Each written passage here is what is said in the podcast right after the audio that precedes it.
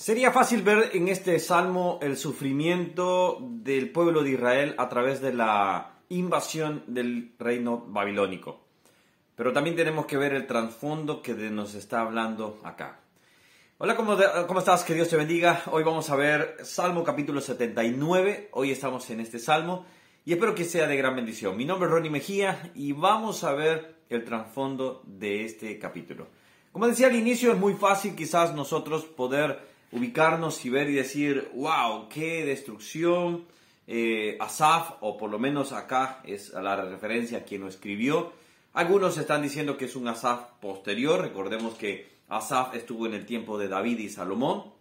Después Asaf eh, murió, lógicamente, pero esto estamos hablando años después, obviamente, en el cual ya es conquistado, ya han pasado muchos reyes, obviamente, eh, y después viene la destrucción de el, de Israel, de, Judá, por ejemplo, del de acá del templo, donde el, el, imperio babilónico entra y arrasa totalmente, destruye el templo y no queda vestigios de él directamente. Los muros son destruidos, todo es ruinas y ruinas. Y lo empieza diciendo el, el versículo 1.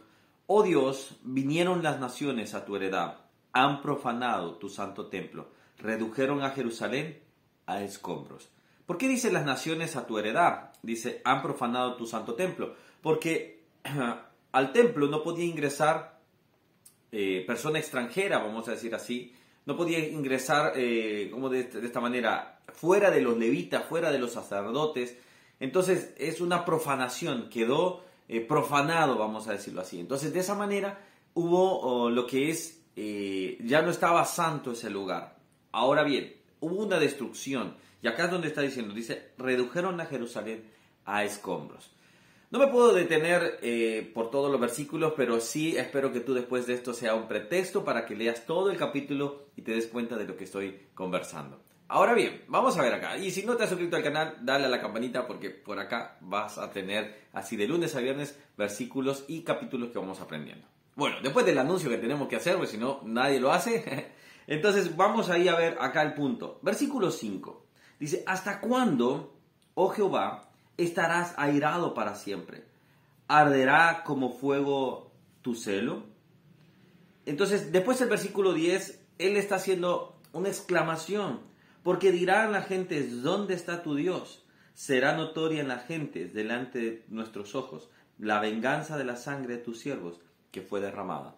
Todo el capítulo lo que está tratando es la destrucción de Jerusalén, cómo ellos arrasaron, cómo ellos destruyeron, cómo ellos eh, aniquilaron prácticamente, cómo los cuerpos quedaron tendidos para las aves, etcétera, etcétera. Es decir, toda una destrucción del pueblo de Israel.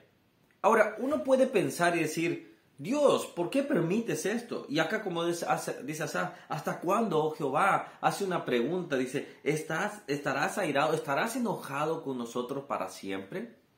Yo creo que esta pregunta es la pregunta que muchos de nosotros llegamos en un momento a hacer y a decir a Dios, Dios, ¿por qué me has abandonado? Dios, ¿por qué estoy en esto?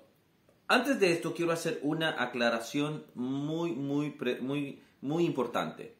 No siempre en un, en un tema de pecado, de, de una dificultad, de una enfermedad, de una situación, siempre tiene que haber pecado. No es así. Eso es sería eh, invalidar también el libro de Job, que Job no pecó y Job, Dios permitió que tuviera sufrimiento, pero ese era un caso peculiar en el cual demuestra la fidelidad de Job. Ahora bien, con esto eh, esto en mente, también está la otra moneda. Siempre hay dos caras de la moneda. Una cara es que una persona no ha pecado, una persona ha pecado, vamos a decir, porque todos hemos pecado, pero el punto es que no es la paga o no es el castigo de su pecado esa situación.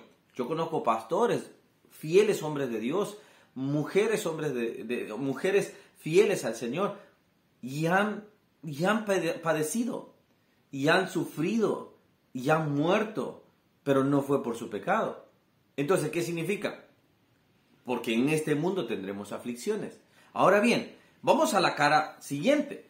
¿Qué pasa cuando una persona está exclamando diciendo, ¿dónde estás Dios? ¿Estarás enojado conmigo siempre?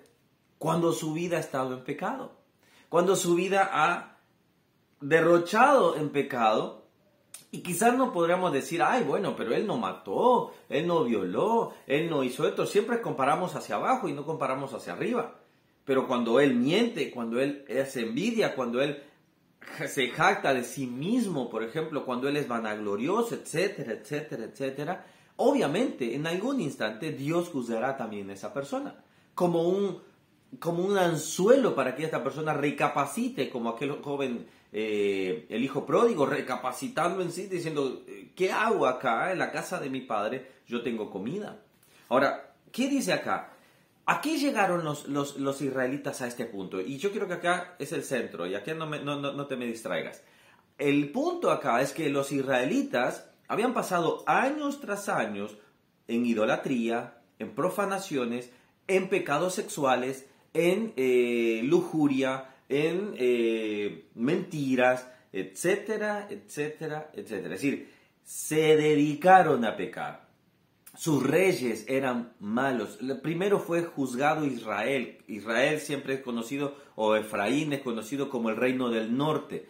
Y después fue juzgado Judá. Pero tarde o temprano iba a llegar el juicio a Judá también porque habían reyes buenos y algunos no tan buenos, pero no exaltaban a Dios. Algunos se confiaban en sí mismo. Asa, por ejemplo, fue muy bueno, pero en últimas instancias se confió en sí mismo. Pero Josías fue un, buen rey, un rey muy bueno. Pero no, o sea, la gran mayoría, el núcleo central, todos eran malos. Todos se dedicaron a la, a la idolatría. Todos se dedicaron a lo que es los desórdenes sexuales. Y eso llevó al punto de que eso apartó al pueblo y ahí Dios dijo, hasta aquí. Hasta aquí será el momento y acá vendrá mi juicio. Y Dios juzgó al pueblo de Israel. Y ahí vino la destrucción. Muchas veces, si estamos en una situación donde tenemos tantos problemas, tenemos que recapacitar y decir, Señor, he pecado contra ti, si he pecado contra ti, me arrepiento. Quizás esta es la llamada de atención, quizás esta es la, la, alarma, diciendo, ven, arrepiéntete, porque el camino en que estás llevando es de muerte. No puedo decir que tú has pecado, no puedo decir, no puedo juzgarte porque no soy quien, pero sí puedo decir que si hay alarma, si hay situaciones, y hay que examinar, dice la Biblia, examíname, oh Dios, y ve si hay en mí maldad, decía David. Entonces la pregunta es, ¿es justo que Dios haya juzgado a Israel? Claro que sí, es justo. Pero también podemos ver la gracia del Señor. Me gusta 2 de Timoteo y cierro con esto, que dice 2 de Timoteo capítulo 13, si, si fuéramos infieles, Él permanece fiel, Él no puede negarse a sí mismo. Quizás tú has sido infiel, y si es así, arrepiéntete, corre a los pies de Cristo pide perdón, aparte de tu, mal camino y síguele fielmente. Cuando hemos conocido eso, deberíamos de vivir santamente. Deberíamos de buscar la santidad. Oramos. Señor, todos necesitamos cada día crecer en santidad.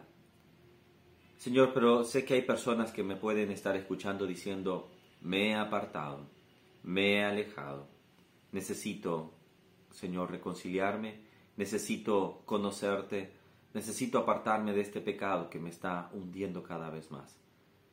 Señor, muchas veces hemos exclamado diciendo, ¿dónde estás, Señor? O nos dicen, ¿dónde está tu Dios? Pero muchas veces tú siempre permaneciste fiel, pero yo fui el que me alejé. Te pido perdón, acerca mi alma, lávame mi corazón y mi alma, Señor, de todo pecado, para que en cada instante yo sea grato hacia ti. En el nombre de Jesús. Amén y amén. Si has hecho esta oración eh, toda, con toda sinceridad, créeme que Dios ha perdonado tus pecados y que Dios va a obrar en tu vida porque dice que Él, Él perfeccionará, Él cumplirá la obra de sus manos. Aquel que comenzó la buena obra será fiel en terminarla. Y también Salmos 138.8 dice, Jehová cumplirá su propósito en mí. Si es así, te felicito. Que Dios te bendiga. Y bueno, nos vemos gente para el día mañana. Mañana seguimos otro capítulo.